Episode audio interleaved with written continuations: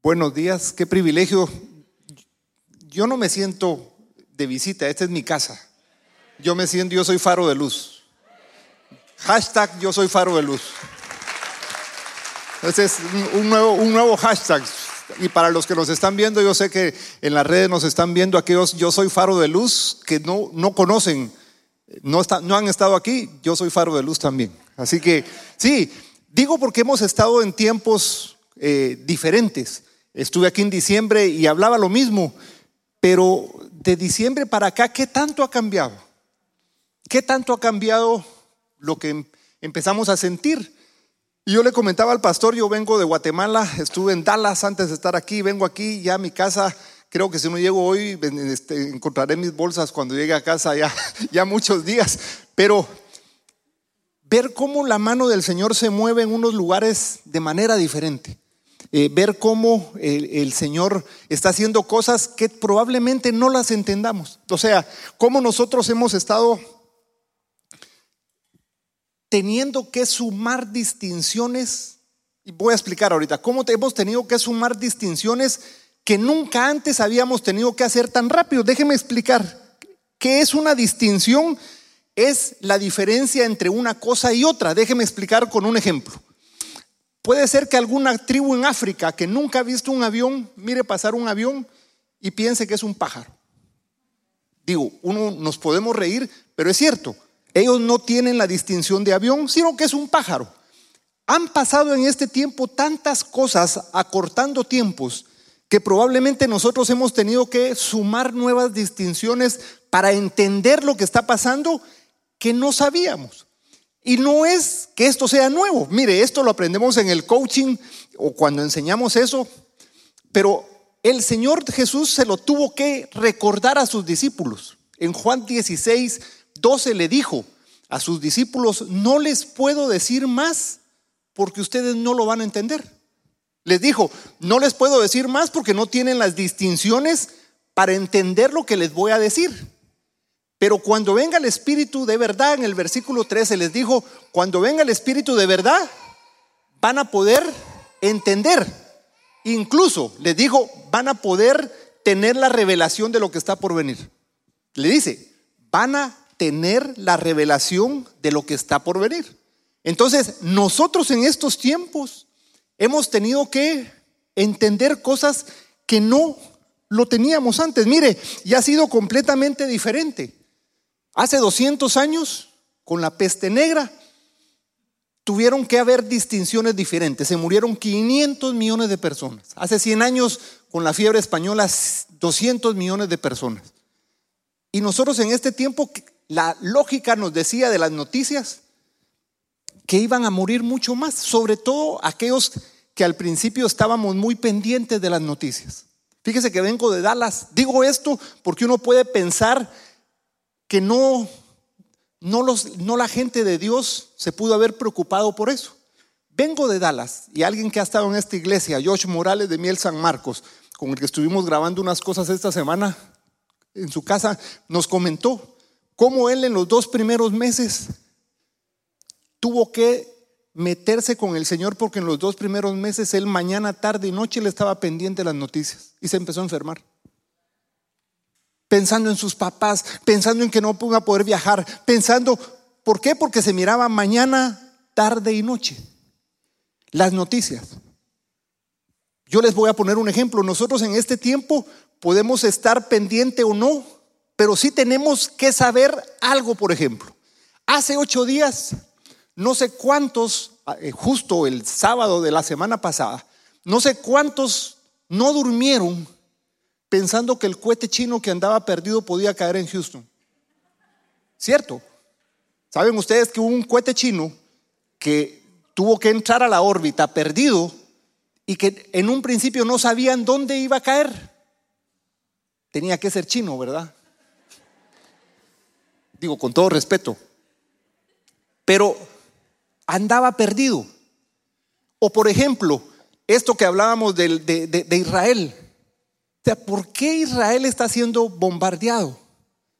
¿Por qué vimos lo que, lo que conversábamos el viernes del domo de hierro?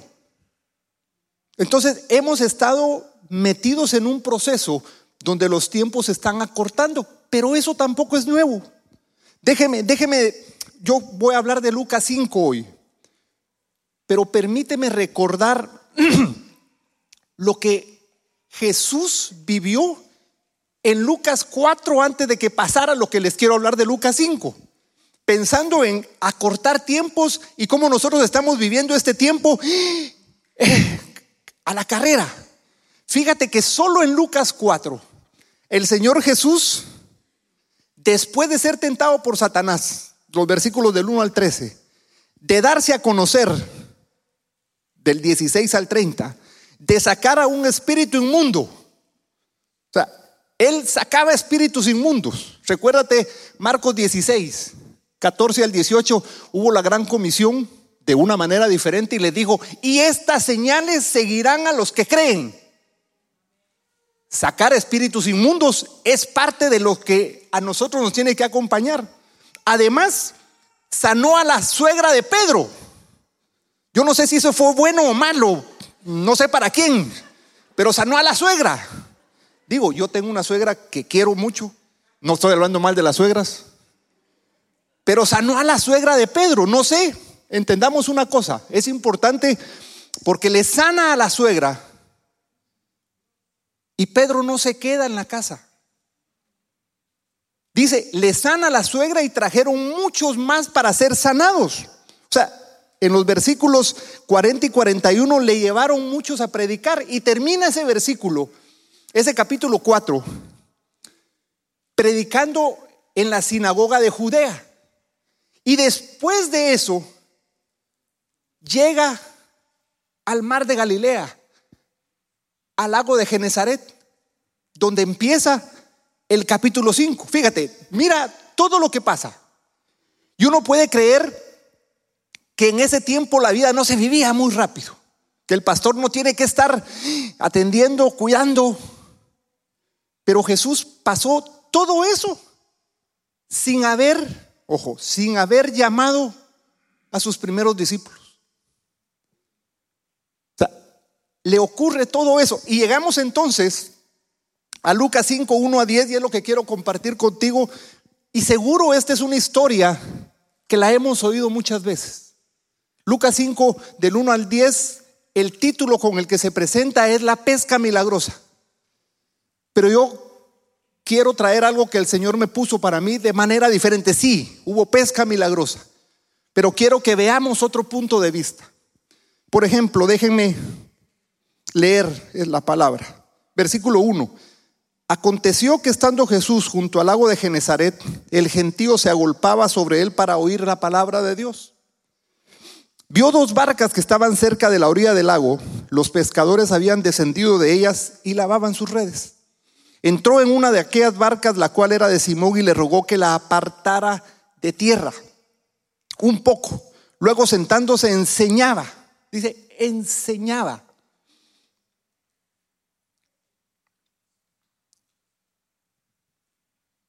a la multitud. Y cuando terminó de hablar, dijo a Simón, boga mar adentro y echa vuestras redes para pescar. Respondiendo Simón Pedro le dijo, maestro, Toda la noche hemos estado trabajando y nada hemos pescado, pero en tu palabra echaré la red.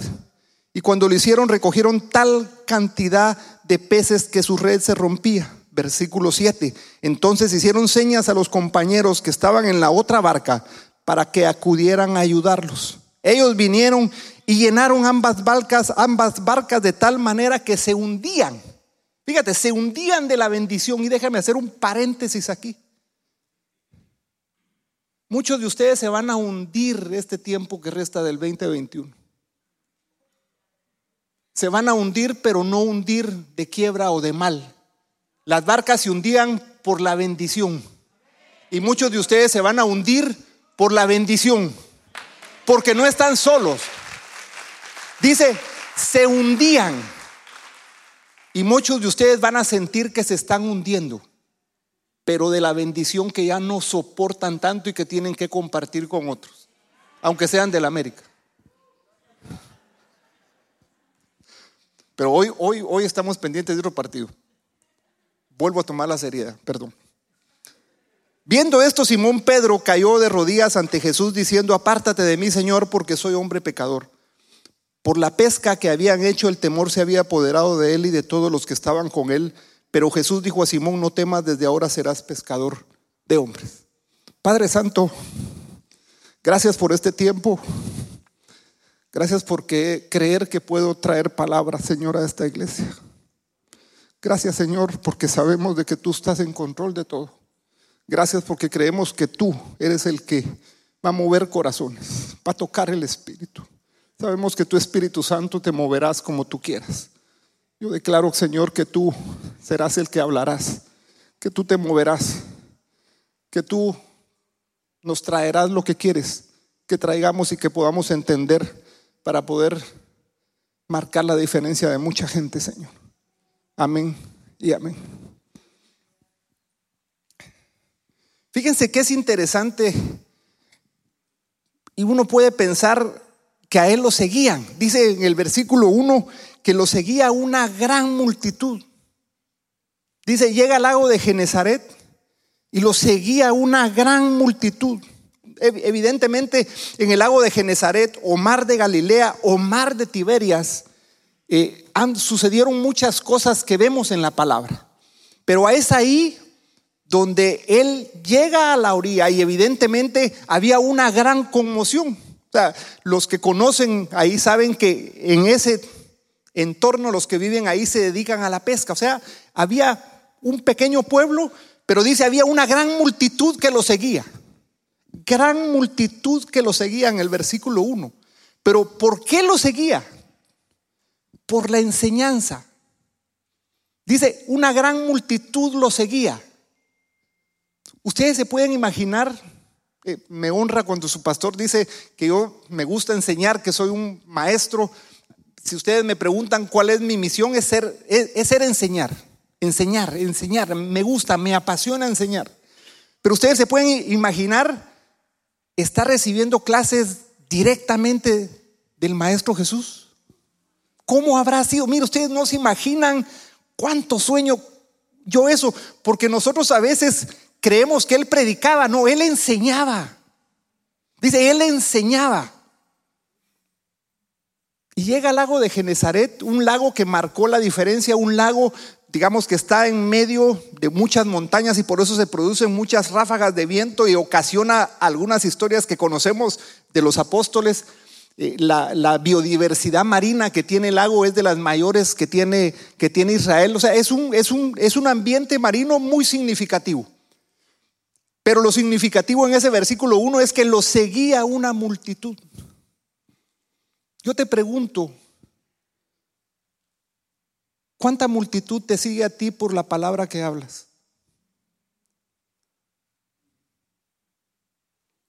¿Cuántos quieren estar contigo por lo que tú sueltas? ¿Cuántos siguen tus redes sociales solo por la palabra que pones? ¿Eres intencional en tus redes sociales? ¿Sabes que tus redes sociales te sigue la gente? Y por eso eres intencional, pones un versículo intencionalmente. Dice, lo seguía una multitud. Y si ustedes me dicen, a propósito de lo que les mencioné de estos tiempos, nunca antes como en este tiempo, la multitud necesita de la palabra de Dios. Nunca antes.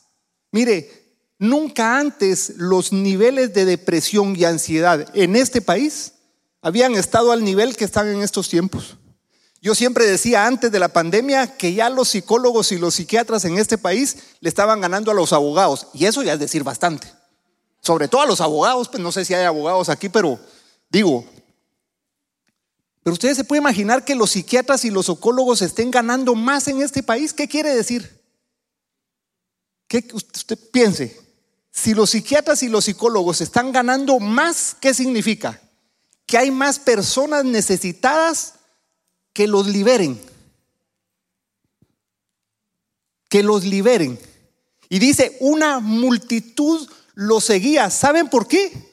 Porque él no solo enseñaba, él hacía señales, milagros y prodigios. Lucas 16, Marcos 16 dice, y estas señales seguirán a los que creen, echarán fuera demonios, sanarán enfermos, hablarán lenguas. ¿Cuántos te siguen por las señales que tú haces? ¿Cuánta multitud tienes atrás? Esa es una, una, una, una característica que en este versículo uno a veces lo pasamos, decimos, llega al agua de Genezaret y una multitud lo seguía. ¿Por qué lo seguía la multitud? Porque a veces nosotros podemos venir a la iglesia Estamos necesitados de venir a la iglesia y mire, lo que pasa que muchas veces creemos que venir a la iglesia es porque ya no necesitamos seguir siendo reparados, pero en realidad venimos a la iglesia porque la reparación es permanente en nosotros. Yo, yo necesito, mire, yo, yo,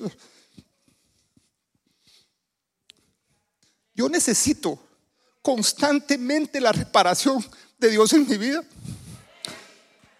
Y por eso lo busco constantemente.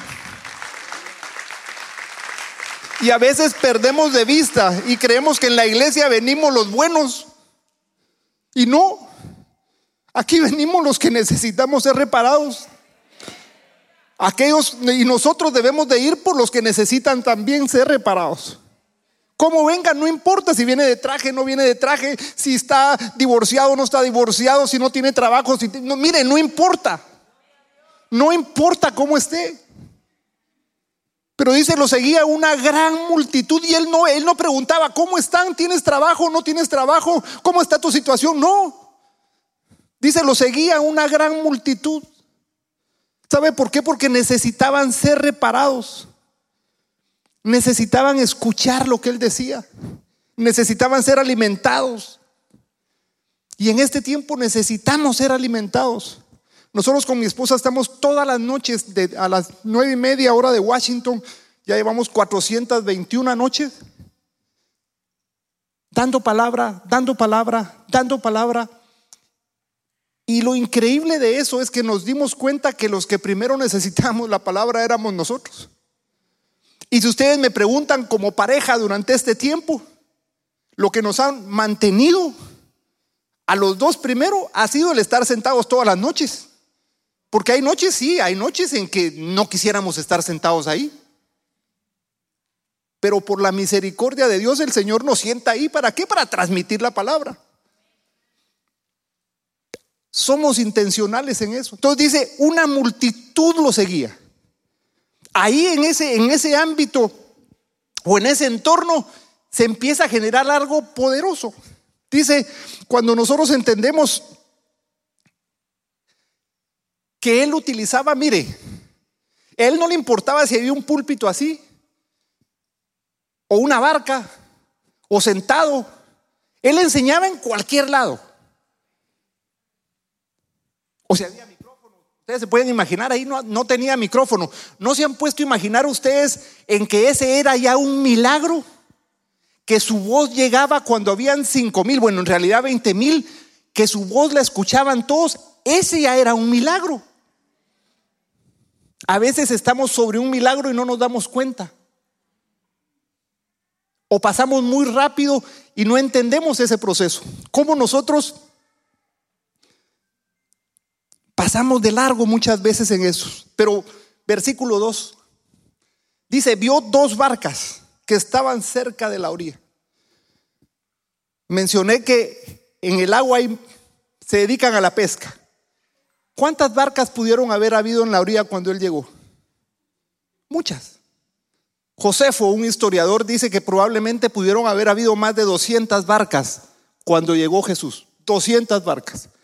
Y él se fijó en el 1%. Se fijó en dos. Probablemente tú en este tiempo te puedas haber preguntado, ¿será que Dios se va a fijar en mí? ¿Cómo estoy yo para que Dios se fije en mí? Dice, se fijó en dos barcas. Se fijó en dos barcas. Y sigue, dos barcas que estaban cerca de la orilla. Dice, cerca de la orilla. ¿Qué hace una barca cerca de la orilla? ¿Dónde se pesca? ¿En la orilla? o en el mar, adentro. Está en, eh, en la orilla cuando em, salen a pescar, pero esa barca iba a salir o venía. Venía, porque habían estado toda la noche pescando. Entonces dice, él vio dos barcas que él sabía que habían estado toda la noche pescando. Y probablemente tú has sentido o sentiste en este tiempo del año pasado para acá, después de una noche frustrante, que te tienes que acercar a la orilla. Que es tiempo de decir al pastor, pastor, yo me voy a acercar a la orilla. Yo me voy a tomar un tiempo porque ya no aguanto. Salí toda la noche a pescar y no pesqué nada. Entonces se pueden imaginar la frustración de Pedro. ¿Cuántos no sentimos una frustración en este tiempo? Se dice, se acercaron a la orilla. Él vio dos barcas, pero se fijó en tres cosas muy importantes. La primera, estaban cerca de la orilla. Este no es tiempo de estar cerca de la orilla. Este es tiempo de estar en el mar adentro. Este es tiempo de que aunque la situación sea frustrante, que aunque la situación pareciera que se está saliendo de las manos o que no vamos a llegar a pescar lo que creemos que vamos a pescar, no es tiempo de ir a la orilla. Este no es tiempo de ir a la orilla. Por eso, si, si estás pensando tomarte un tiempo de decirle al pastor, mire pastor, yo me voy a acercar a la orilla. Ya no aguanto. Este no es el tiempo de que lo hagas. Este no es el tiempo que lo hagas. Yo he venido a decirte aquí que este es el tiempo de estar pescando mar adentro.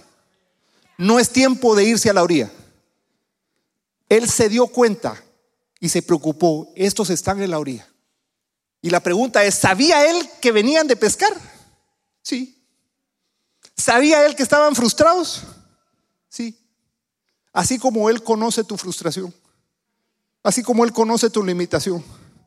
Así como él te dice hoy, no te acerques a la orilla, porque yo voy a estar contigo. Yo te voy a dar lo que tú necesitas. Yo en este tiempo voy a estar contigo.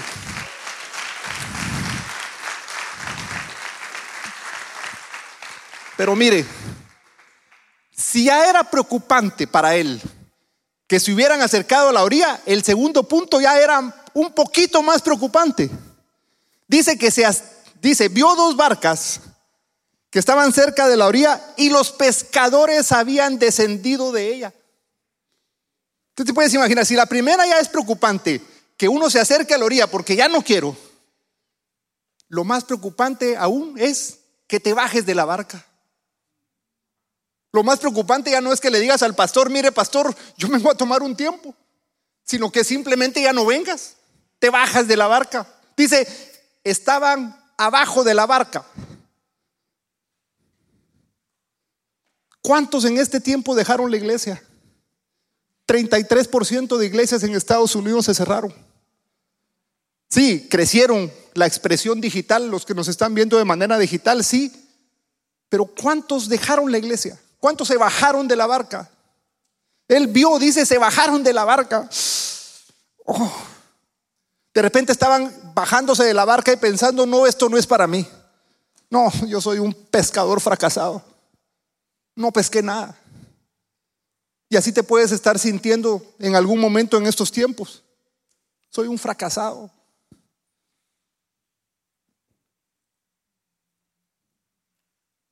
Pero no creas que por sentirte así, Dios no tiene puestos sus ojos en ti. Él te está viendo. Él conoce tu frustración. Pero Él conoce además de tu frustración tu necesidad. Porque Pedro estaba así frustrado porque Él había dejado a Jesús. No sé si enojado, digo, porque había, había sanado a la suegra. O porque tenía necesidad de pagar los biles y por eso salió a trabajar toda la noche. Él conocía y veía la frustración. Pero el tercer punto, más grave todavía. El tercer punto dice, y lavaban sus redes. Y lavaban sus redes. ¿Para qué se lavan las redes? ¿Para qué? para guardarlas. O sea, cuando te acercas a la orilla, te bajas de la barca y ya las redes la estás lavando para guardarla, de repente estaban diciendo, mire, hay que lavarlas porque la tengo que vender, yo voy a dejar esto. Esto no es para mí. Estaban ya lavando las redes. O sea, él vio, se acercaron a la orilla, se bajaron de la barca y están lavando las redes. Ya no solo cuando se acercan a la orilla vinieron del pastor y le dijeron, pastor, mire, yo voy a venir a la iglesia, pero no voy a hacer, me voy a tomar un tiempo. O se bajaron, quiere decir que ya no vinieron a la iglesia. Pero cuando lavaron las redes, quiere decir que ya ni siquiera escuchan la palabra. Ya ni siquiera, o sea, ellos dijeron, esto no es para mí. Estoy frustrado. Tuve una noche de trabajo, tenía que pagar los biles. Trabajé toda la noche. Y es lo que el Señor mira en ti. Estás aquí hoy domingo. Con frustraciones, probablemente algunos. Con preocupaciones, probablemente algunos. Con necesidad, probablemente algunos. Con ansiedad, algunos, sí. Pero el Señor te mira a ti y mira qué ocurre en el versículo 3. Dice, entró en una de aquellas barcas. Él no pidió permiso. ¿Sabes por qué no pidió permiso? ¿Qué crees que le hubiera dicho Pedro si le pide permiso? ¿Qué crees que le hubiera dicho Pedro si le pide permiso? No, no, no, ¿cómo? No, no, no, váyase. Estaba frustrado. Le había ido mal en la pesca. Dice, él entró en una de aquellas barcas. Así, directamente como Él quiere entrar en tu vida, en tu preocupación, en tu frustración. Él no te pide permiso. Él no te pide permiso. Él lo único que quiere es tu disponibilidad para que tú lo recibas. Pedro no le dijo, no, no, no, él entró. Y si yo entró, bueno, entró. Dice, entró en una de aquellas barcas. ¿Por qué en la de Pedro? Probablemente era el más frustrado. Probablemente era el más, eh, eh, ¿cómo se le dice a los que son? ¿Ah? era el que estaba más irritado. El que de repente tenía más, el que más necesitaba un psicólogo ahí era Pedro. Sí. Y conocemos después en la historia de Pedro que él era, él era un colérico. Entonces probablemente en ese momento su frustración lo estaba haciendo a tal punto que llegó el psiquiatra de psiquiatras a su barca. Como él sabe que tú necesitas que él entre en tu barca hoy. Él quiere entrar a tu barca y no te va a pedir permiso. Si tú me estás viendo y nunca le has dado ese espacio, Él quiere entrar en tu barca. Hoy es el primer día del resto de la vida de muchos que pueden darle el espacio en esa barca al maestro. Y dice, entró en la barca, la cual era de Simón, y le rogó que la apartara de tierra. Luego sentándose, enseñaba desde la barca a la multitud. ¿Tú te puedes imaginar eso? Lo que tenía que escuchar Pedro en la noche, le tocó escucharlo en la mañana.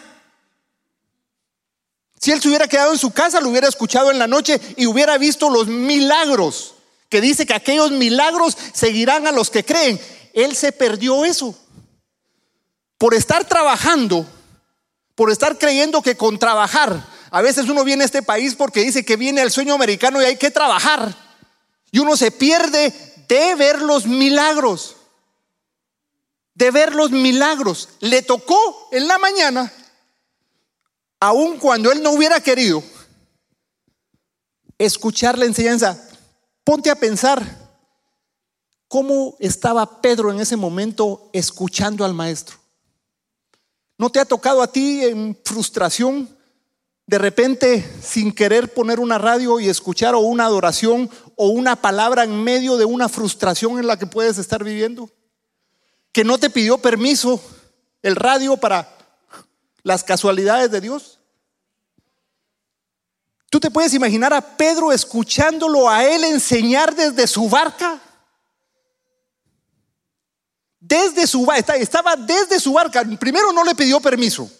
Como Él no te pide permiso a ti en el momento en el que puedes estar para hacer más de lo que tú te puedas imaginar. Él no te va a pedir permiso. No te va a pedir permiso. Si le vamos a dar, démoselo al Señor fuerte, como Él se lo merece.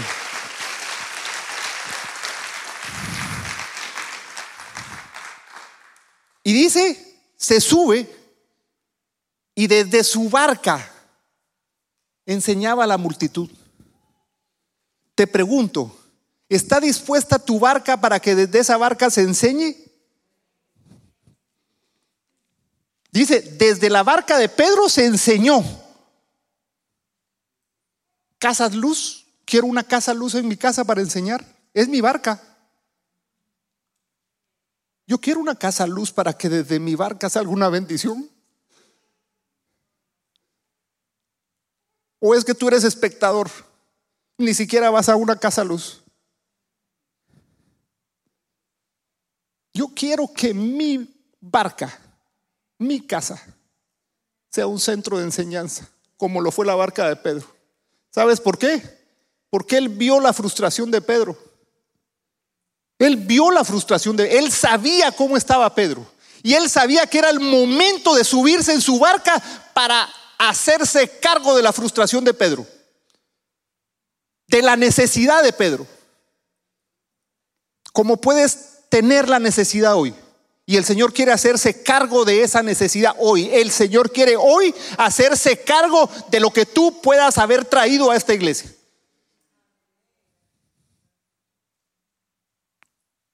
Dice, se enseñaba a la multitud se enseñaba a la multitud. Y en el versículo 5, no, perdón, 4, clásico de lo que nosotros hemos visto, yo le puse a esta parte, Pedro experimenta la preocupación de Jesús por él. Fue una experimentación. Cuando le dice, boga mar adentro. Yo les hago una pregunta. Siendo Jesús quien era, ¿No pudo haber pescado Pedro en la orilla? ¿Mm? Sí, pero ¿sabes qué le quería enseñar? Que la mejor pesca para ti no está en la orilla. La mejor pesca para ti está en la profundidad del mar. No está en la orilla. La mejor pesca que Dios tiene preparada para tu vida está mar adentro. Y es lo que Él te dice a ti, boga mar adentro boga mar adentro, no te quedes en la orilla. ¿Sabes por qué? Porque si te quedas en la orilla, el enemigo sabe que si estás en la orilla es más fácil convencerte que te bajes de la barca. Es más fácil convencerte que laves tus redes. Él le dice, boga mar adentro, ándate de aquí. Si no, la tentación va a venir y te puedes bajar de la barca. Puedes intentar incluso lavar las redes. Le dice, boga mar adentro, porque ahí está la mejor pesca. Ir más adentro significaba esfuerzo. Sí, significaba negarse a sí mismo. Significaba tomar la cruz. Ir más adentro. Y es lo que Él nos dice a nosotros. Niégate a ti mismo, toma tu cruz y boga mar adentro. Porque ahí está la mejor pesca. Pero la mejor pesca no está para los que no quieren hacer nada. La mejor pesca está para aquellos que aceptan la palabra con fe y cambian las circunstancias de la noche a la mañana. Cambian las circunstancias de la noche a la mañana. Y le dice, boga mar adentro. Aquí la pregunta es, Dios quería, Jesús quería bendecir a Pedro porque le prestó la barca o porque conocía su situación.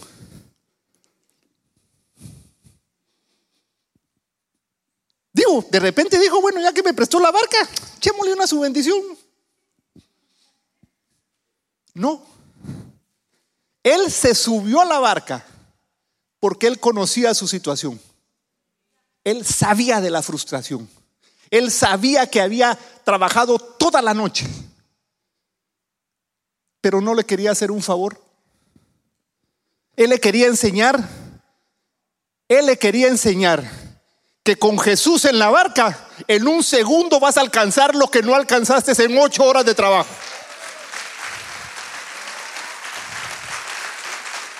En un segundo vas a alcanzar lo que no alcanzaste en ocho horas de trabajo arduo, sudando tú. Con Jesús en tu barca en un segundo.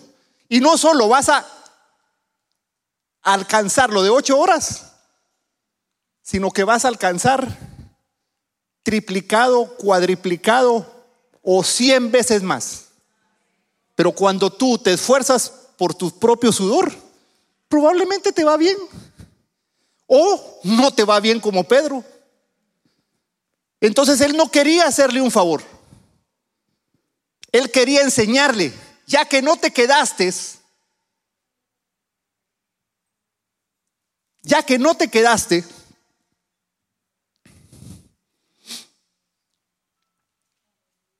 yo te voy a enseñar dónde está la mejor pesca. ¿Por qué? Dios siempre tiene un lugar especial para nosotros para pescar. Siempre tiene un lugar especial.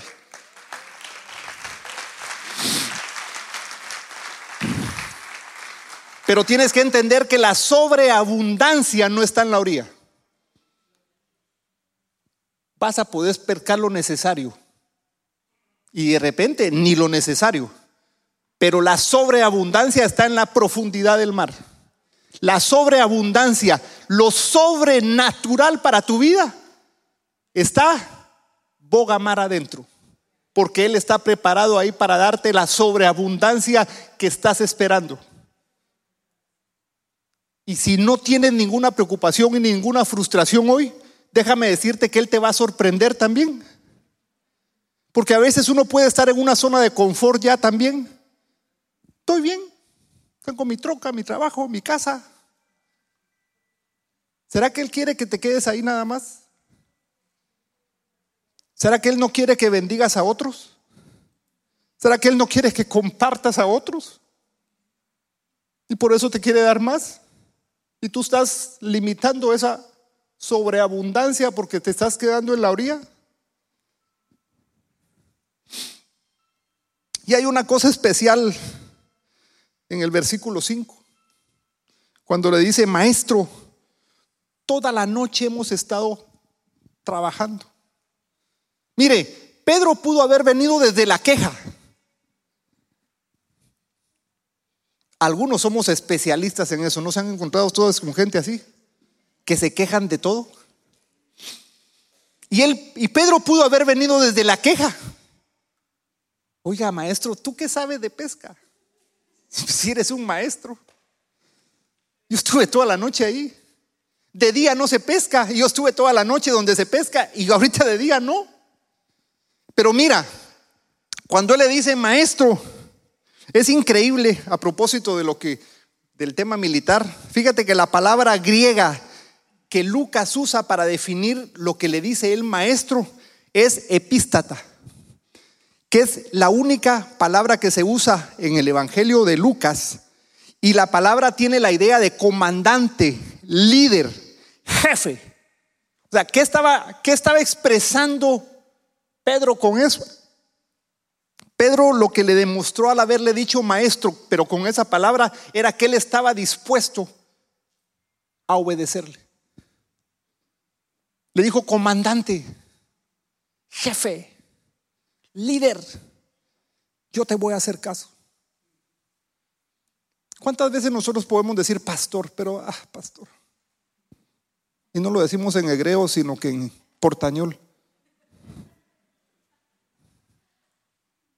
Pero con cuánta certeza nosotros le podemos decir pastor que la manera como lo decimos implica la obediencia que nosotros queremos tener a Él. Digo porque siempre digo, la obediencia a Dios a muchos les cuesta, ¿sabe por qué? Porque está expresada en un hombre. Si uno viene a la iglesia es a través del pastor. O si está en una casa luz a través del líder. Pero él, él expresa eso, le dice, yo te quiero hacer caso. Y vemos la sinceridad de Pedro, vemos esa sinceridad. O sea, ya a este punto Pedro dijo, bueno, ya, ya se subió en mi barca, ya enseñó. Pues seamos sinceros con él, pues. Y le dice, he pescado toda la noche. He trabajado toda la noche, pero solo faltó que le dijera, mira, he sido un fracasado toda la noche. Como en algún momento le pudimos haber dicho a él en este tiempo, que nos quedamos sin trabajo o gente que perdió a sus familiares. Pero le dice, yo he trabajado toda la noche. Y déjame decirte algo. Yo creo que Dios permitió el fracaso Dios permitió el fracaso de Pedro para contrastarlo con la bendición que venía. A veces podemos no comprender lo que nos está pasando, pero si nosotros confiamos en Dios sabemos que todas las cosas, ¿qué dice? Todas las cosas ayudan a qué? Todas ayudan a. No dicen algunas. Y de repente algunas no dice, todas las cosas ayudan a bien. Y de repente Pedro todas las cosas ayudan a bien. Entonces, Él permitió que Pedro no alcanzara la pesca, que llegara a esa frustración para contrastarlo con lo que venía. Y es lo que probablemente Dios tiene preparado para ti. Y probablemente estás a un punto de acercarte a la orilla. Probablemente estás a un punto de bajarte de la barca. Probablemente estás a un punto de lavar las redes. Pero Él quiere contrastar eso con la bendición que tiene preparada para ti en este país. Para traerte lo mejor que Él quiere para ti. Él, él a veces permite que nosotros pasemos esos tiempos para contrastarlo. ¿Sabes una cosa? Porque Él no nos quiere ver así. A veces son decisiones que nosotros hacemos. Hoy hablaba con su pastor de eso. A veces uno se niega a, hacer cosas y el Señor te dice, bueno, dale, probablemente te vaya bien, pues, pero yo no te quiero ahí. Y uno se niega a eso. Uno se niega a moverse. Y entonces él quería contrastar eso, él quería contrastar eso. Y él pudo haber dicho, mira, he trabajado toda la noche, la mejor pesca es de noche, no de día todas estas multitudes que vienen, otra buena, buena, una buena excusa hubiera sido, mire, todos estos que te siguen y que, que alboroto que hay, asustaron a los peces y si no pesqué antes, ahora menos, con todo ese alboroto. Y es lo que las noticias pueden provocar en nosotros. ¿Cuántos el año pasado no vimos más noticias de lo que teníamos que ver? sobre todo en, tiempo, en época de elecciones. ¿Cuántos no terminamos asustados por lo que nos dijeron? ¿Cuánta gente no terminó votando por lo que escuchó en la televisión o en la radio? Y no en lugar de meterse con Dios, escucharon a Jorge Ramos. Perdón que lo diga, pero muchos le prestaron atención a Jorge Ramos en lugar de escuchar la voz de Dios Y eso le pudo haber dicho, no, mira esa multitud que viene con vos, pues, olvídate, ya los pescados, si no pesqué, ahora menos. Hay mucho ruido alrededor tuyo, Señor. Y eso obstaculiza mi trabajo.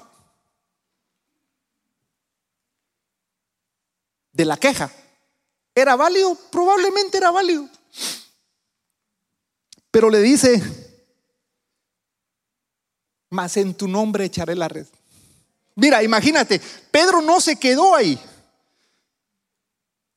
Pedro no se quedó en, mira, no he pescado y si no pesqué, chao. Ya me acerqué a la orilla, me bajé de la barca, lavé mis redes y ya me voy a ir a mi casa. Encima te la presté, te subiste, enseñaste y ahora querés que vuelva otra vez. Algunos podemos venir de la queja. Pero no es tiempo de venir de la queja. No es tiempo de venir de la queja. Le dice, en tu nombre, en tu nombre, en tu nombre, en tu nombre, en tu nombre, en tu nombre, en tu nombre, en tu nombre, en tu nombre.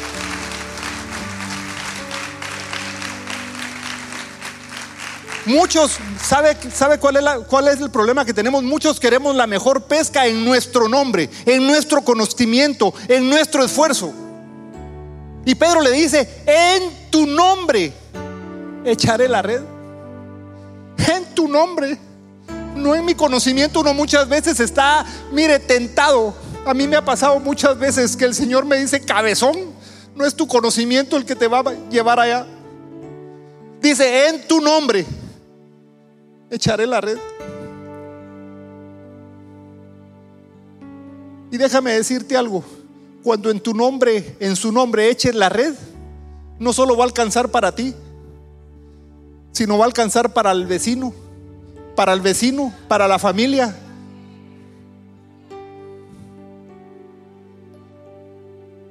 Dice que llamó al amigo, entendamos una cosa, rápido.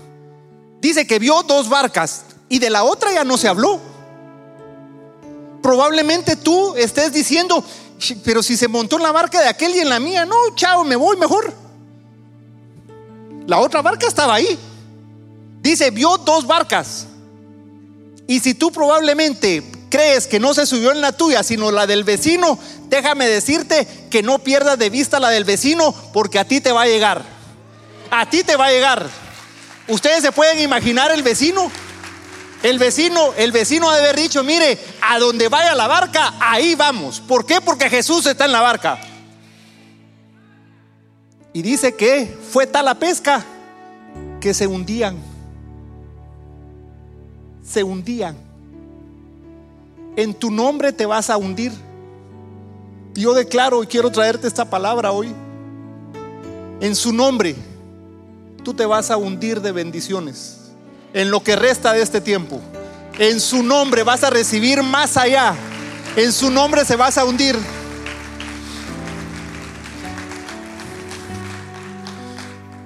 Y déjeme terminar con esto. Pedro declaró la palabra. Le dijo, en tu nombre.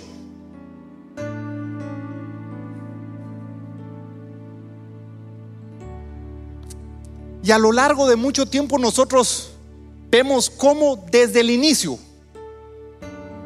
y hágase la luz y fue la luz, vino de una declaración. Y Pedro dijo, en tu nombre echaré la red. En tu nombre que sea la luz. En tu nombre que mi necesidad desaparezca. En tu nombre que lo que tengo que terminar se termine. En tu nombre que el hijo regrese. En tu nombre que se termine el contrato. En tu nombre que llegue lo que espero. En tu nombre que llegue lo que no me imagino. En tu nombre que alcancemos lo que nunca hemos pensado. Y esta iglesia en el nombre del Señor va a alcanzar, en el nombre del Señor por la declaración, va a alcanzar lo que probablemente, y por eso me siento en mi casa, más allá de la amistad de los pastores y ver lo que el Señor hace, la gracia y la bendición, como el Señor los saca de un lugar y los trae aquí. No sé cuántos los bendicen por eso. Gracias porque te veniste, pastor. No sé cuántos los bendicen por eso. ¿Cuántos le han dicho al pastor, pastor, gracias porque te dejaste escuchar la voz de Dios para venirte aquí porque bendices mi vida? ¿Cuántos han venido a hacerlo?